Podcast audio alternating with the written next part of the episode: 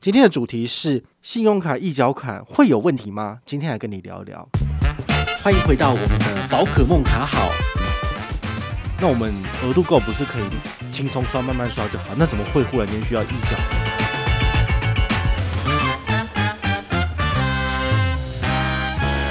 嗨，我是宝可梦，今天来跟大家聊一个蛮重要的议题哦，叫做信用卡的一缴款。因为很多人呢、啊、都不知道说，诶，为什么我们要做一缴？那我们额度够不是可以轻松刷、慢慢刷就好？那怎么会忽然间需要一缴呢？那一缴有没有一些呃详细需要注意的妹妹嘎嘎？好，今天这一集来跟你聊一下。好，那第一个主题就是说为什么要一缴？我们简单思考一下，如果你申办信用卡，你是小资主，一个月的薪水三万多好了，那你大概一年的收入接近五十万，银行它在评估之后，它可能会给你的额度是五万到十万。好，那五万到十万，你就会觉得说，诶。好像还可以，对不对？但是如果你要买，比如说呃最新的 Apple 商品，好，比如说你要买一个 iPad Pro，然后你可能要再来一个 iPhone，好，最新的，好，因为昨天也是 WDC 发表会才刚结束嘛，有一些硬体上的呃软体上的升级，我觉得还不错。好，有些人可能就会想要入手，那这样的话，你的额度如果只有五万块，你可能要买两三个商品，你就不够了。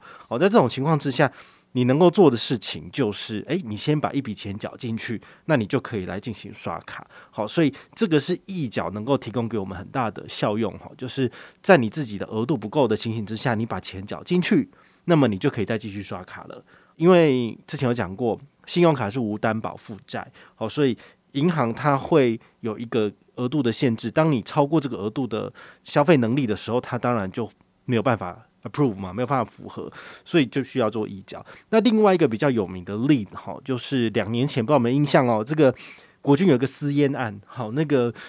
有一个军官，哈，就是名字叫吴宗宪吧，好像现在被抓去关了，哈，就是他是使用职务之便，好帮忙，就是透过华航的窗口来代买这个私烟，哈，买烟，然后他就从中就是有做到牟利的行为，哈，这有点类似是像大额采购，哈，就是他先跟。呃，国军弟兄收钱，然后最后呢，帮忙买烟之后再把这个呃烟品给大家嘛。啊，不过他是因为刷卡的关系，所以他赚到了刷卡回馈，赚多少呢？据新闻所言，他那时候用的是拍钱包信用卡，所以玉山那个时候超夯。好，他好像刷了接近一千万。好，比如说以九百六十万来算的话，诶，九百六十万的三趴多少？接近二十九万。诶，这二十九万的 PP 超好用诶，你如果拿来缴抵水电费，还是来买超商的商品，你真的是花都花不完。好，所以。这个是蛮厉害的哈，所以他的额度怎么可能有九百多万、一千万？他做不到啊，所以他是怎么做？他一定是先跟呃他的那个窗口哈，或者是国军弟兄收钱之后，他把钱汇到他的玉山银行的信用卡户头里面，所以他的额度有扩增之后，他就可以再去刷卡了哦。所以他是用这种方式叫做所谓的一缴哦。那我记得两年前，如果你去翻这个相关的新闻报道，你就会发现很有趣哦。那时候很多人在讨论说，到底什么是一缴，什么是预付啊，什么的一刷之类的。然后说新闻也是就是。真的闹闹哄哄的哈，我记得那时候好像有一些新闻有采访过我 吧，可能是非凡之类的，很有趣，在二零一八年的时候事情，大概两年多前，好，所以这就是所谓的额度不够的时候，你就要把钱缴进去。好，那为什么我会想要讲这个主题的原因很简单，因为最近在网络上有人在讨论一件事情，就是 HSBC 的信用卡哦，它不接受异常的一缴情形。好，比如说你的额度只有五万到十万，但是你每个月的刷卡额都是一百万。这是有可能的吗？我简单举例给你听，比如说你发现 HSBC 汇创卡的缴税费回馈很好，好，那你每个月你家里面是工业用电，然后你都可以透过接口支付，然后来缴费赚最多六趴的现金回馈，好，所以你可以就是把家里面的工业用电或者是你们工厂的用电的这个电费或者是水费的账单拿来缴，你就可以多赚。好，那很多人就利用这个也不算漏洞啊，就是。银行开出来的活动回馈来玩，结果因为他的额度只有十万块，但他一个月可能四五十万的电费要怎么缴？他就只好先把钱放到自己的信用卡户头，然后再去所谓的缴款嘛。哦，那这种情况之下，银行它当然是大失血了，因为他给出去的点数非常非常的多。那事实上，他这个给接口支付的这东西，只是就是左手进右手去，其实也赚不太到什么刷卡回馈。好，就是所谓的手续费回馈啦。好，在这种情况之下。他就觉得不行啊，他要把这个漏洞补起来，所以他做了一些比较极端的行为，就是他还没有公告说这个一角不予回馈的这个规则之前呢，他其实就把针对某几个特别的大户抓出来，然后直接透过某些相关部门打电话跟他讲说，这个我不不给你回馈，甚至你的卡片我不给你用了。哦，那这其实基本上就是一个赢家在玩的游戏。好，没有办法，因为消费者是使用者嘛。哦，这种事情当然是引起了消费者的不满，所以有人扬言要去提告，去金管会里面去提出申诉，然后让金管会去查询。然后，那这件事情其实，呃，我觉得就是所谓的消费者跟银行的斗智。好，因为银行的规则就是这样子，然后消费者找到了类似像漏洞，或者是说法规上面有所疏漏的地方，应该是游戏规则上有所疏漏的地方，所以他就。大量的去使用，那银行不堪亏损的负荷之下，他当然就想办法把这洞补起来，所以就会有这个溢角的问题。好，所以回到根本，我觉得你最好还是年年提升额度，好，比较重要。就是如果你额度只有十万的，请你想办法就是提升你自己的本职收入，然后呢年年来提升提升你自己的额度，比如说十万、二十万、三十万、五十万，那这样子你怎么去玩，你都不会有问题。好，这个是第一个要讨论的，就是为什么要溢缴。那第二个，好就是。一缴刷卡会有回馈吗？哦，那这个问题我觉得也很有趣，也是大家最关注的，就是如果我的额度只有十万块，但是我一个月刷一百万，我是不是只有我的额度十万以内才有回馈？那剩下的九十万是不是没有回馈？那我干嘛刷？好，所以这就是一个大家最在乎的问题。好，那据我所知，哈，大部分的银行其实你一角是有回馈的哦。好，比如说前一阵子很夯的联邦赖点卡，好，你那个缴保费嘛。一缴的部分有没有回馈？是有的。第二个 J 卡，好，其实大家很喜欢拿来在橘子支付上面在超商做缴费的部分有没有回馈？也是有的。那么这个一缴部分它其实并没有明文排除哦，所以你的额度就算只有三万五万，好，重点是有卡，那你有钱之后一直一缴进去，其实你可以拿到源源不绝的点数回馈。好，甚至有些人哈，他们在网络上也是很无私的分享，就是公司不是都会有所谓的营业税吗？营业税可不可以在超商缴？可以，所以他就是利用橘子支付，再加上这个 J 卡的三趴，然后在小七缴营业税，那怎么缴都有三趴回馈，这个银行也是亏死了哦。所以他们近期可能也在拟定一些呃策略，或者是来辨识出你的刷卡到底是一般的行政消费，还是属于缴税费或是超商消费，他可能就予以排除了。好，所以这个天下没有白吃的午餐，好，也不可能就是。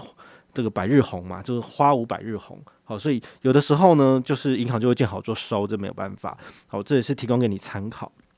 其实还是有一些银行它是一角没有给予回馈的，比如说渣打银行就是这样子，好，所以渣打之前在推出现金回馈预期改一点八八趴的时候，他当初打的口号是叫现金回馈无上限，但事实上它的上限就是你的额度啦，比如说你的额度只有五万块，你不可能刷一百万。你只要一缴进去的钱，他都是不给你额外的回馈哦，所以还蛮烂的。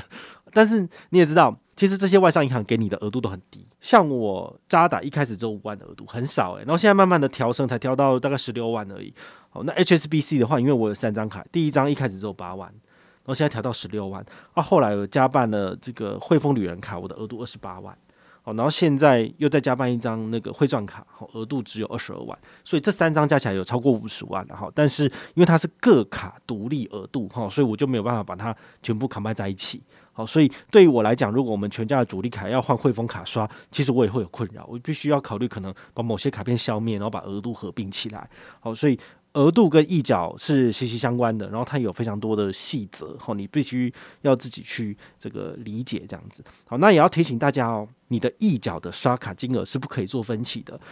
比如说，你想要买一台最新的 iPhone 十二 Pro Max，那你的额度只有两万块。那 iPhone 十二 Pro Max 是四八四零零，就是说你大概还欠三万块左右，所以你可不可以溢缴三万块进去？然后最主要。就是总金额来到了你的额度有五万块，那你刷的时候，有时候它的那个系统上面哈，Apple 官网系统上面可以选说，你要不要选择三期零利率，或是六期零利率，或是十二期零利率？那如果你是属于溢缴的部分，你是无法做分期的。好，就是你这一期就是要全额付清，然后下一期就是直接整笔缴掉。好，这是中间的一些比较不方便的地方。好，所以我还是非常建议大家，如果你有能力的话呢，请你。年年调额，然后呢，想办法让你自己的额度提升，这个才是正道。用溢缴的话，其实有时候是治标不治本。好，就是你的溢缴的额度，如果这个月用完就没了，好，这是没办法的。那第三个重点，溢缴可不可以退回？哦，其实是可以的哦。好，但是呢，其实，在二零一八、二零一七年的时候，也发生一些事情，就是呃，有新闻讲到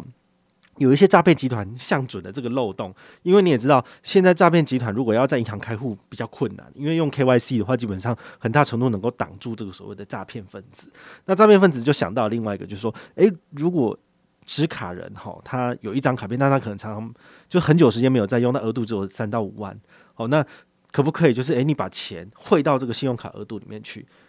那到时候呢，下个月再要求退回到银行账户。那在这种方式之下，是不是就做到了洗钱的效果？好，所以银行很怕这种事情就是会发生，所以他们其实也在信用卡的约定条款里面有做了一些更正，在两三年前的时候就已经把这个洞补起来了。也就是说，他可以把钱退回去你的账户，但是只限定本人账户。那如果他们会去查你的联征，发现说你是被警政署通报的疑似洗钱人口。不好意思，他也不会让你去退回的部分哦，所以你就必须要做一个正常的消费跟正常的使用，才能够就是把钱退到账上去。但我觉得，如果是一般人，比较不会有这种易退款的部分，除非有一种情形是，呃，我这次我要参加旅行团，但是因为武汉肺炎的关系，我的旅行团取消了，那我是不是有刷了一笔七八万的团费？那这个七八万的团费到时候会退回去信用卡账上，就变成负的七万多八万块。那你这笔钱，你总是要拿出来，比如说你有其他用途嘛，你要投资什么的，那在账上就很奶油，因为你不可能短时间内花到七八万，那你可以要求银行去把钱退回去你的银行账户，那这个是没有问题的。好，所以呃，不是说每一种款项都可以退回，比如说活动类的回馈，他不给你退回啊、现在很多银行都有做这个所谓的好友推荐，好亲友推荐的部分，比如说揪一户送你五百块刷卡金。那如果你不幸救了一百户，那你是说五万块的刷卡金？那这五万块的刷卡金的意思是要你自己拿他们的卡片，再去把它刷卡消费掉。那你如果想要把它拿回来账上变成现金，可以吗？不行，因为他们的条款上面有写哦，这个如果是活动类的回馈，基本上你要自己把它用掉。好，唯一的好处是它没有这个过期的时间，因为有的刷卡金它是说哦，可能三个月内要用完，没有用完的话就会归零，那你就必须要一直刷掉。但是像这种 MGN 的回馈金，它会一直挂在账上，你就可以慢慢刷，慢慢刷，然后把它刷掉。哦，用这种方式的确是可以的，不过呢，它不能够领回来当做账上的现金，不然这样他就给你现金就好了，对不对？好，那还有另外一种是，比如说网购满额礼的部分，好，比如说你参加这个 PC Home 三万送五千，三万送五千，你这个三万块先刷先缴了，那五千块的部分是在可能次次起才回馈到账上，这付五千块钱你觉得好诱人，你想要拿出来就是当现金花掉可以吗？不行。因为它会在账上就会有限制，说你要用新增消费把它抵掉，好，所以这基本上是没办法的哈，就是游戏规则是这样写的。但是有没有解套的方式呢？其实是有的哈。我现在提供两招给你，你就可以用刷卡金，最后完美的结局就转回现金嘛。好，这个我可以教你，但是基本上会花很长的时间，而且它。基本上会有一些汇损的问题，好，但我可以教你，比如说第一个 eToro，好，eToro 它在台湾是不合法的，好，就是尽管会没有核准，所以这个方式比较有风险，好，但是呢，这是我自己用过确认可以的，所以我可以提供给你参考，但是我不鼓励你这么做，好，我的做法是，其实我在二零一九年的八月我就开始做投资嘛，好，那我在前一阵子上个月有分享一笔我的 VTI 已经退回了，其实我用的有时候是银行的 MGN 刷卡金，有时候刷进去，那刷进去的这个金额其实它其实就是一个刷卡的选项嘛，好，但是。过了两年之后，我可以选择整笔汇回去我的台湾的户头，那这样子是不是就有点类似？呃，我的刷卡金拿去做投资，然后最后把它汇到我的账户了哈。但是这个时间至少要耗时两到三年，好，所以如果你有急用的话，我觉得你在台湾就自己把它消费用掉就好了，好，所以这个是我自己的用法，哈，因为只要可以刷卡，那这这个部分最后是可以把它拿回来的，好，但你要特别注意是有些银行它其实是针对 eToro 这个平台是不给予。额外的刷卡回馈哦，好，你要特别注意，比如说像 Banky 没有了，像玉山也没有了，好，所以如果你要用这种海外有比较高回馈的信用卡来刷，其实基本上路都挡起来了。唯一的例外就是永丰的必备卡，其实并没有排除。所以永丰必备卡可不可以一个月刷一万块进去 eToro，然后赚一一千块的刷卡回馈金？那扣掉它的那个一点五趴的交易手续费是一百五嘛？是不是还是有赚？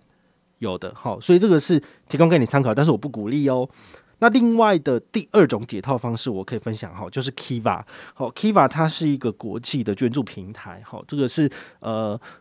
有人有借款需求，国际上，然后你就可以选择把钱寄给他。这个我在之前的节目也有介绍过，Kiva 这个所谓的呃慈善捐款平台。那你钱借给他，有没有可能会回不来？这是有可能的。好，但是你钱借给他之后呢，如果那些跟你借钱的人还给你了，那你的钱最后可以选择退回去 PayPal。那 PayPal 账户的部分呢，你可不可以回来我们的？台湾的银行账户可以的，你只要连接玉山银行，那么你在玉山银行的网银系统就可以从 PayPal 的系统把钱提回来。但是呢，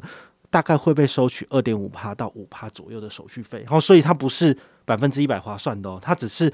一个额外附加的一个选项。但是你必须要绕一个圈子，钱才能够回到你的账上。那回到账上之后还是美金，好，所以呢，你美金换汇会不会有汇损？有可能，因为现在美金非常的便宜，好，所以。经由种种的呃关卡之后，你钱是可以回来的。哦，你刷卡出去的刷卡违规金是可以回来的哦。但是呢，其实都会有汇损，而且不划算。所以我觉得你还是自己在国内把它刷掉是最简单的。好，那今天这一集其实就是我觉得应该算是大补完了。好，讲了非常多实用的资讯。最后的结论哈，来跟大家整理两个重点。第一个重点是。请你要想办法调额，哈，调额才是正道，哈，你不需要做到一缴，因为说真的，要我把二三十万的现金直接先缴给银行，我也不爽，好，我觉得我还是比较喜欢，就是，诶，我先刷了，然后下一个月之后呢，再还给银行，那这中间的一个月我还可以赚利息，为什么你要先把你的钱丢给银行，让他赚利息呢？好，我不要，好，所以呢，请你保持良好的信用，而且年年的调升额度是重点哦。那第二个就是。如果你们家是习惯玩这种呃大额的刷卡的这种人，你要特别注意赠与税的问题，因为父母赠与给自己的亲子，每一年的父跟母各两百二十万的额度，好，所以这两百二十万的额度，两个人就是四百四十万。好，有些人在网络上会分享说，哦，他好习惯，就是比如说。两年前遇上欧尼卡很厉害的时候，他就是自己是主卡，然后他帮忙来缴这些储蓄险的费用。那爸爸妈妈的储蓄险使用儿子的卡片扣可以吗？可以的，但是爸爸妈妈的储蓄险额度非常的高，所以他先刷了之后再跟爸爸妈妈拿钱。那这样子会不会就超越了这个每一年两百二十万的这个赠与额度呢？有可能，所以你要特别注意哦。如果你们家是非常有钱而且喜欢买储蓄险的人，你要特别的去注意这个每年的这个赠与税的额度哈，或者你的资历、你相关的资料都会准备好。当国税局来查税要跟你扣赠与税的时候，你就要必须要出具证明说，哦，这个不是赠与，这个是协助刷卡之类的。那有没有解套的方式？有，你也可以办副卡给父母刷，好，比如说你的玉山欧尼卡的额度，好，你的额度有五十万，那你交给爸爸跟妈妈来缴，那他们有副卡之后，他们自己刷自己的保单，刷自己的副卡，那到时候他缴款的时候也是用你的名字下去缴嘛，好，那在这种方式的话呢，他的钱可以缴到他的信用卡账户上面去，就不会经过你了，好，这是一个解套的方式，好，但是呢，它有一个优点就是父母的副卡刷的。那些点数呢，还是会归到你身上。好，所以基本上还是有解套的哈。所以你不见得一定要就是呃帮爸爸妈妈刷卡，你可以申办副卡给他们。那他们要缴款的时候，就是缴到那个信用卡的账户，其实是可以的。哦，对，但这应该跟洗钱没有关系啊，因为基本上就是。缴保费吧，好好，所以今天这一集一缴的款项，希望能够厘清你们一些呃不太懂的一些观念哈，然后并且知道就是正确的信用卡使用观念，好吗？我是宝可梦，我们下回再见，拜拜。